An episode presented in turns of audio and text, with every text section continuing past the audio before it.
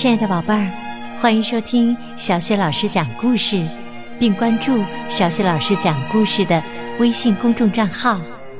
下面，小雪老师给你讲一个故事，名字叫《世界上最大的房子》。那么，世界上最大的房子是什么样的呢？它又是谁的呢？下面，我们一起来听故事。有一群蜗牛，住在一棵鲜嫩多汁的卷心菜上。它们驮着自己的房子，慢悠悠地爬来爬去，从一片叶子爬到另一片叶子，寻找最柔嫩的地方，来一点儿一点儿地啃。有一天呐，一只小蜗牛对它的爸爸说。等我长大了，我要拥有世界上最大的房子。蜗牛爸爸说：“这个想法呀，很愚蠢。有些东西还是小一点的好。”这位爸爸是那颗卷心菜上最有智慧的蜗牛了。他呀，为小蜗牛讲了这样一个故事：从前呐，有一只小蜗牛，就像你一样。他对他的爸爸说：“呃，等我长大了，我要拥有世界上最大的房子。”他的爸爸也这样对他说：“有些东西还是小一点的好。”要让你的房子保持轻巧，才容易驮着走。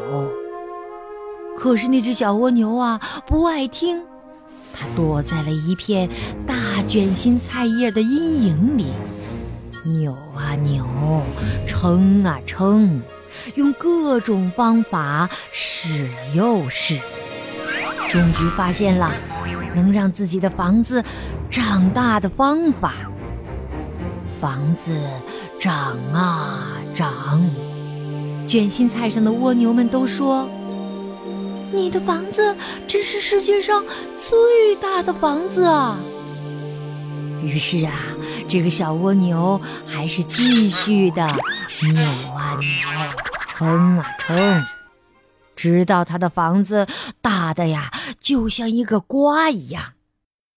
然后呢，他就试着把尾巴快速的拧来拧去，又学会了怎么让房子长出长长的尖角。他继续的挤呀挤，钻呐钻，还拼命的许愿，终于呢，能够给房子加上了鲜艳的色彩和美丽的图案。现在呀。他知道自己的房子是整个世界上最大，而且是最美丽的房子了。他很自豪，也很快乐。一群蝴蝶从他的房子上面飞过。一只蝴蝶说：“快看，一座大教堂！”不对，不对。另一只蝴蝶说：“那是马戏团。”他们呐，绝对想不到，眼前所看到的会是一个蜗牛的房子。还有啊，一家子青蛙，在去远处池塘的路上，忽然停了下来，心中充满了敬畏。我的天哪！他们后来呀，对亲戚们说：“你们肯定……”从来没有见过那样的奇观，一只普普通通的小蜗牛，竟然驮着一个像生日蛋糕一样大的房子。有一天呐，当蜗牛们吃光了那颗卷心菜上所有的叶子，只剩下几根疙疙瘩瘩的菜梗时，它们就要搬到另一颗卷心菜上去了。可是啊，天哪！那只小蜗牛它根本没法挪动，因为呀，它的房子实在是太重啦，它只好呃就留了下来，但没有东西可吃啊。慢慢的，慢慢的，它就变得越来越弱，越来越小。那个房子呢，也只剩下了个空壳，而那个空壳啊，也一点一点的碎啦，垮啦，直到最后啊，什么也没有剩下。故事讲完了，小蜗牛听了以后，差一点儿就要哭了。这时候，他想起了自己的房子。嗯，我会让它一直小小的。等我长大了，我想去哪儿就去哪儿。于是啊，有一天，他轻轻松松、高高兴兴地上路去看世界啦。他看到。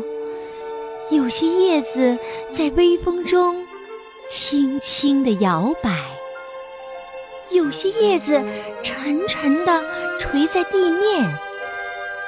在黑土地裂开的地方啊，水晶在晨曦中闪闪地发光。那边有一个红底儿圆点儿的蘑菇。还有些像塔一样高高耸立的花茎，顶上的小花啊，仿佛正向人们招手呢。一棵松果躺在蕨草那像花边一样漂亮的阴影里，一堆鹅卵石躺在沙发上，光滑圆润，就像斑鸠蛋一样。岩石披着苔藓，树木裹着树皮，柔嫩的花蕾蘸着晨露，芳香清凉。小蜗牛非常快乐。夏去秋至，冬去春来，小蜗牛从来也没有忘记爸爸给他讲的故事。当有人问他：“你的房子怎么会这么小呢？”他就会说起这个故事：世界上最大的房子。宝贝儿，刚刚小雪老师给你讲的故事是世界上最大的房子。听了这个故事，不知道你是不是明白了这样一个道理：大房子不一定就是好房子，适合你自己的也许是一个小房子，但可能对于你来说就是最适合的，也就是最好的。好啦，这个故事就讲到这里。想听到小雪老师更多的故事。可以关注微信公众号“小雪老师讲故事”。好了，宝贝儿，下一个故事当中，我们再见。